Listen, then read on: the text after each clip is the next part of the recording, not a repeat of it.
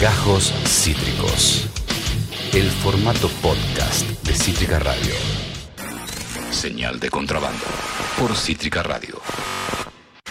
Joyas del cine de terror, obras infaltables en tu biblioteca e historias extraordinarias de todo tipo se combinan en un desayuno confeccionado por Franco Felice.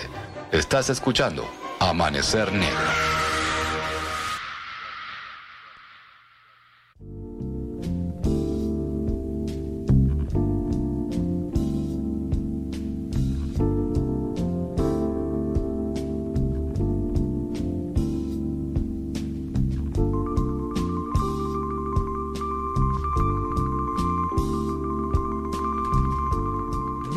37. Es momento de dar el pase a Franco Felice para una nueva entrega de Amanecer Negro. Franco Felice con sus tan bellas historias, dice Marcos Gagliardi. ¿Qué onda, Franco? ¿Cómo estás? ¿Qué tal, Esteban? Buen día. Gracias, Marcos. Gracias por los, el bello comentario. Siempre es una linda forma de arrancar el día, la columna dabas un poco indicio de que se venía porque eh, Independiente toma protagonismo y casi que el demonio se cuela en esta columna, el diablo se cuela en esta columna, ¿no? Exactamente, hoy eh, no te voy a negar que tanto hablar de diablo y tanto escuchar y ver el color rojo y, toda la el significado que se le da a, la situación futbolística en Avellaneda eh, no me disparó quizás alguna idea. Yo dije, che, diablo, diablo, era como infierno, infierno rojo, diablitas, decía Esteban. También. Eh, le gusta eso. Eh, y, decidí recurrir a algo que algo que ha sido mencionado acá, ¿no? Que, ha tenido, nunca, nunca se habló de esto en la columna, pero siempre se la tocó de costado y son esas cosas que a mí, viste, no me gusta dejarlas por la mitad y que digo, un día vamos a abordarlo por completo como merece.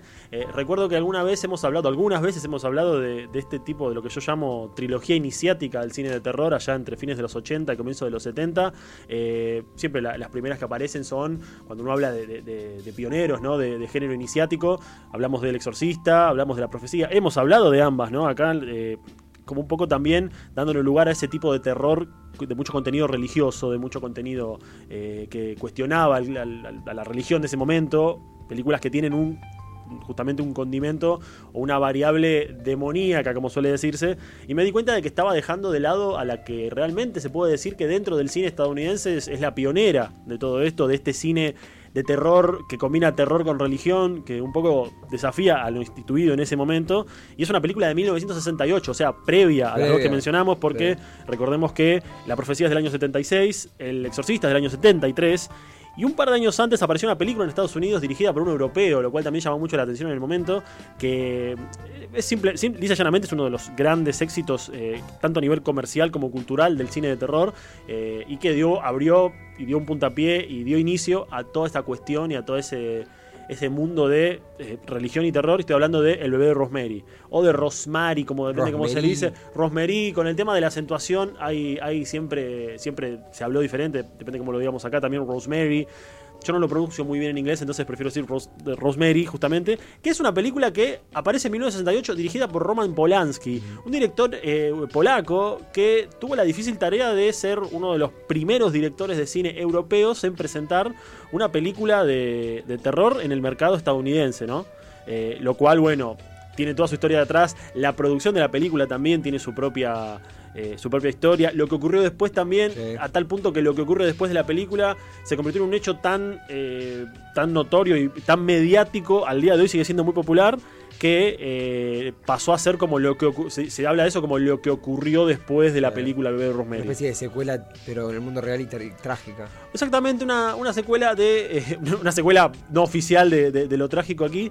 Pero volviendo propiamente a lo que es la película y a lo que es la, la, génesis de todo este asunto, está basada en una novela de Ira Levin. Ira Levin, que eh, fue un escritor de, terror que escribió varias novelas, escribió varios cuentos, se lo hizo muy, se hizo muy conocido en el mundo de la narrativa breve en Estados Unidos. Raúl Omar García acá justo puso en simultáneo. Y es muy fiel al libro de Ira Levin. Es muy fiel al libro de Ira Levin, exactamente. Justamente yo la, novela la leí muchos años después de haber, de haber visto la película varias veces. La primera vez que la vi tuve la suerte de verla en un restreno en el cine, lo cual le, le sumó toda esa grandilocuencia Pero, pero realmente, como te decía, la, novela se basa, la película se basa en la novela de la Levin del año 67. Una novela que sale muy poco antes que la película, por lo cual al principio de la filmación todavía había problemas con la distribución de los derechos, ¿viste? No se sabía bien si la película se empezaba a filmar antes de que la película se, publique, todo eso, ¿no? Pero justamente acá eh, lo importante es eh, la trama y algunos otros detalles que ha, sabido traer Ira Levin eh, durante los años siguientes, que se la pasó hablando de lo de Rosemary porque fue su, su magnum opus, se podría decir, su gran obra. La novela que se llama Las semilla del diablo. Ya al decir la semilla del diablo nos da, el término semilla nos trae un poco una, referencia a, bebé, ¿no? A lo que estamos hablando, a nacimiento. Justamente la película trata sobre un nacimiento, ¿no?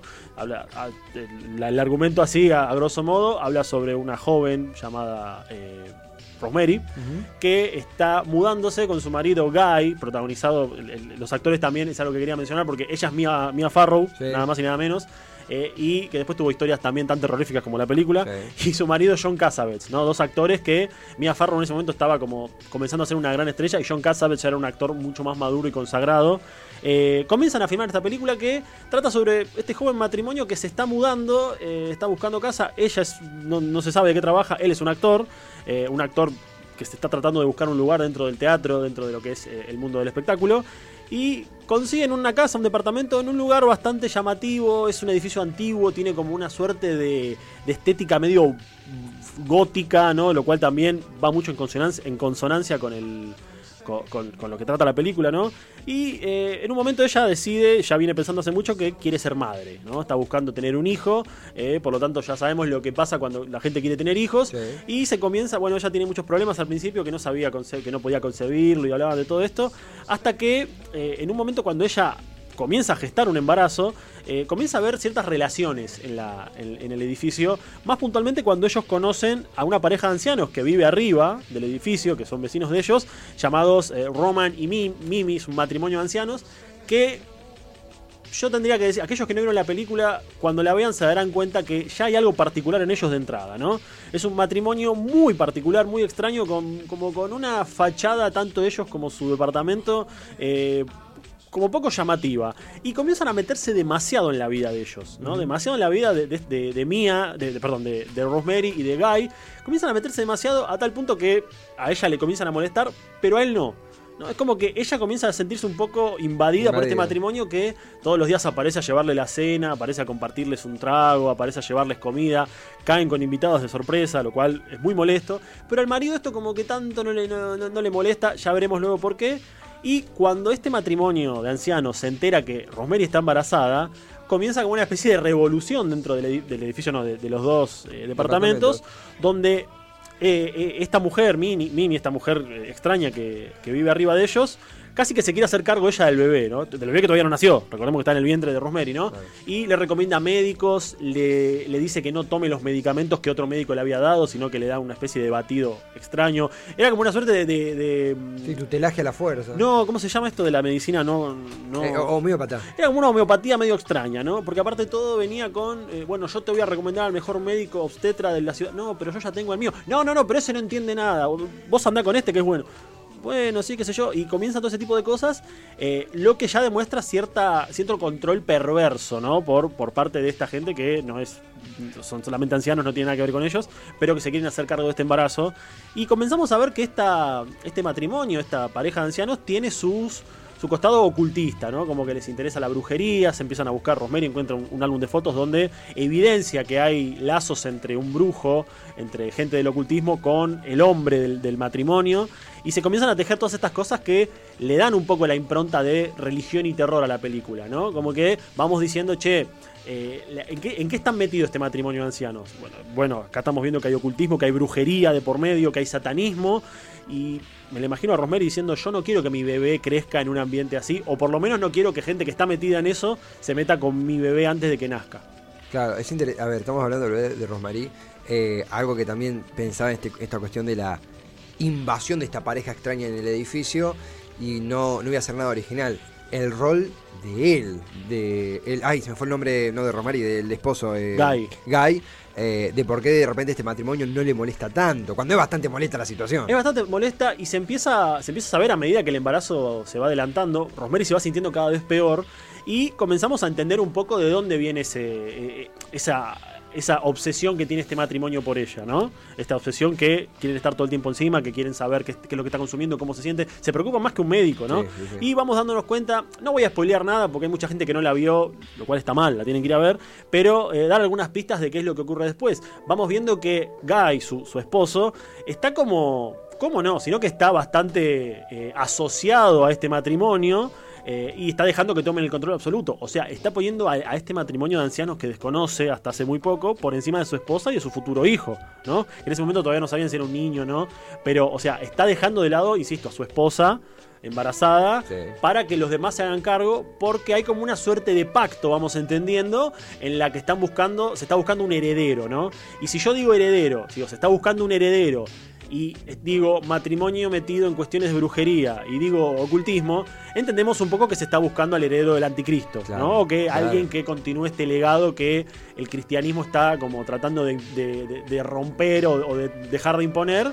Y bueno, Rosemary se va dando cuenta de esto cuando, para su horror, va sabiendo a momento a momento que tiene en su, en su vientre al, que se, al que se puede hablar es el elegido para ser el hijo del, diablo, ¿no? Pues, eh, este anticristo. Hay una suerte de escena, una suerte no, hay escenas en las que se cuenta de manera bastante surrealista y con, un reaconto, como que lo dejan un poco a la interpretación, de que ella es embarazada por el diablo en una suerte de aquelarre eh, en, un, bote. Es una escena maravillosa, es muy surrealista, realmente tiene un, manejo de los colores que me recuerda mucho al terror italiano de los 70, de Darío Argento, de Suspiria, de Profondo Rosso. Tiene una escena que parece sacada de una de esas películas porque eh, se ve toda esta, toda esta paleta de colores y todos este, este, estos sonidos chillones, donde, bueno, vemos a, lo que es la representación de Satanás eh, embarazándola a, a, Rosemary, que a partir de ahí ella comienza a sentirse extraña y bueno, no casualmente queda embarazada en la vida real.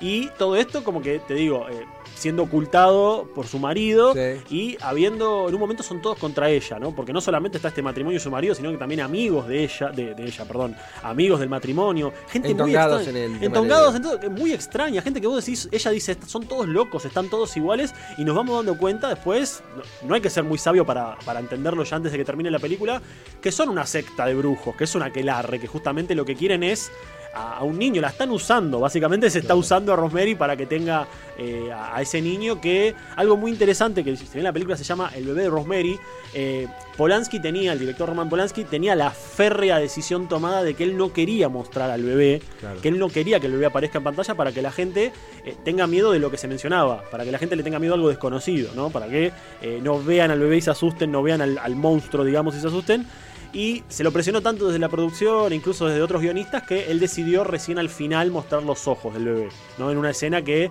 es una de las más conocidas cuando Rosemary, luego de tener un parto más que sospechoso, eh, aparece en la casa del matrimonio, está toda la, todo el aquelarre reunido, todos los ancianos eh, gritando viva Satanás, eh, Dios ha muerto, y encuentra, bueno, un catre y se acerca y se tapa la cara en horror en lo que es una de las escenas icónicas del cine de terror.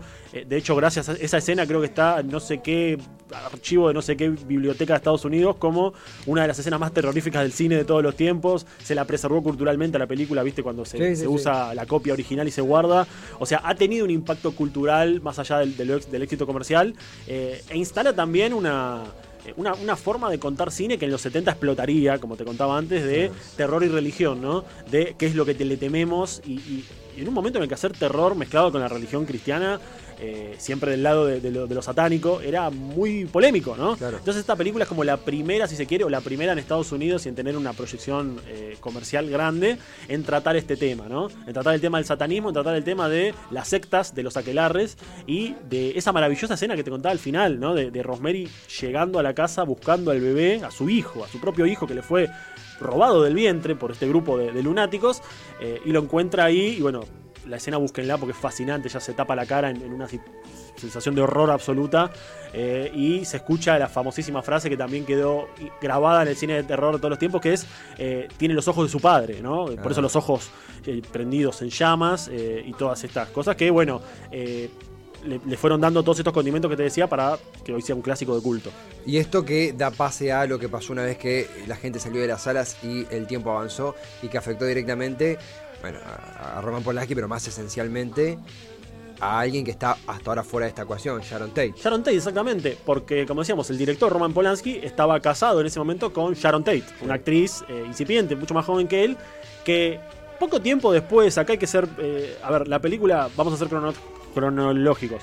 La película se termina de filmar en diciembre del 67, se estrena a mediados del 68 y a fines del 68, o sea, a, fines, poco tiempo después de que se estrena esta película, de que Roman Polanski estaba yendo a recibir premios y promocionándola porque era una película súper exitosa, su esposa queda embarazada. Sharon Tate queda embarazada de él, tiene un embarazo adelantado. Ya estamos en 1969. Y en un momento en el que Roman Polanski viaja a. No me acuerdo qué país de Europa, creo que estaba en Alemania o en Escocia, en un país de allá, viaja a una entrega de premios Sharon Tate es asesinada por el clan Manson, por eh, este grupo que no vamos a hablar de eso hoy porque puede quedar otra columna, pero eh, nos iríamos de tema. Es asesinada por los seguidores del clan Manson, eh, creo que eran dos mujeres y dos hombres, o tres mujeres y dos hombres. Es asesinada en, un rancho en Hollywood junto con otras dos personas, algo que está contado en infinidad de documentales, en infinidad de series, en infinidad de películas y de libros.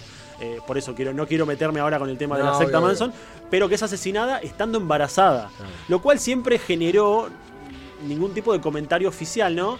Pero más allá, eh, siempre estuvo el, eh, como esa ese morbo macabro de hablar de un embarazo que ocurre en la película y un embarazo que ocurre en la vida real de la mujer, del director, del responsable de la película.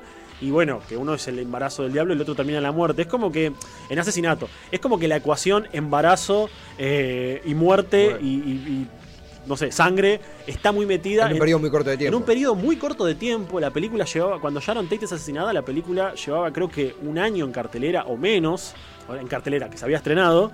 Eh, y está dando embarazada, creo que de 8 o 9 meses. Eso es lo más triste, a punto de parir. Es brutalmente asesinada por, por, este, por esta gente del Clan Manson.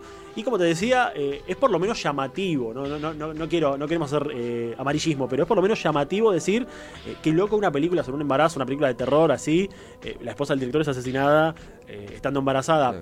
Teorías hay millones, la mayoría son muy rebuscadas pero nunca dejó de, darle de comer a los curiosos esto de matan a la mujer de Roman Polanski luego de que filman la, película, ¿no? Gran final alternativo, eh, spoiler alert, spoiler alert, le da Once Upon a Time in Hollywood. Sí, la película, la última película de Tarantino. si conoces esta historia te va a emocionar mucho porque le da un... Le da... Se mete con la historia, realmente Tarantino algo que, lo suele hacer muy bien y, justamente, bueno, eh, lo cuenta desde otro lado. Hay una cita que te quería leer muy, muy, cortita de Ira Levin, del autor de la novela, del autor de La Semilla del Diablo, novela en la que después se basó la película, que un poco trata de explicar por qué él se mete con el mundo de, lo oculto y de, lo oscuro, de, lo satánico, podemos decir, pero también desde abordando un embarazo, ¿no? Porque estamos hablando de, lisa llanamente, una película sobre un embarazo. Él decía, esto lo dijo en una entrevista muchos años después de la publicación de la novela, Después de haber observado que la parte de mayor suspenso de una historia de terror es antes, no después de que el horror aparezca, me llamó la atención un día que un feto podría ser un horror efectivo si el lector supiera que algo está creciendo malignamente diferente del bebé esperado. O sea, lo que ocurre en la novela es eso. Sabemos cuando la estamos leyendo, incluso en la película, que no van, no van a ser un niño convencional, ¿no? Que entonces el terror está ahí adentro, está ahí esperando salir justamente haciendo una, analogía, una metáfora bastante directa entre el bebé y el horror, ¿no? Como que no lo está, al bebé no lo vemos nunca y siempre tenemos miedo de eso. La situación es lo que nos acucia y cuando el bebé nace, mientras está, lo estamos esperando ahí, bueno, después sale y es como un poco lo que decía Ira Levy, ¿no? Mostrar el horror antes de que aparezca. Porque el bebé aparece al final solamente. la novela también es como que aparece y termina. Pero el miedo lo sentimos en toda la película.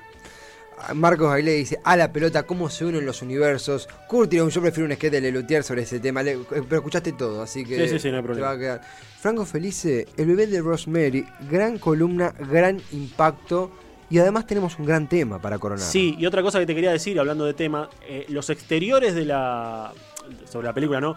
La casa donde viven ellos, ese, esa enorme, enorme casa, eh, los exteriores se filmaron eh, en el edificio Dakota, lugar donde 10 años después asesinaron a John Lennon. ¿no? Es una película que está como rodeada de muerte alrededor, porque lo que vemos al inicio de la película y cuando ellos están entrando a la casa, cuando recién están mudados, que llevan las valijas, lo que vemos es el edificio Dakota, que por dentro es, por dentro es otra cosa, o sea, lo que se usó solamente es la parte exterior, por dentro eran otros estudios.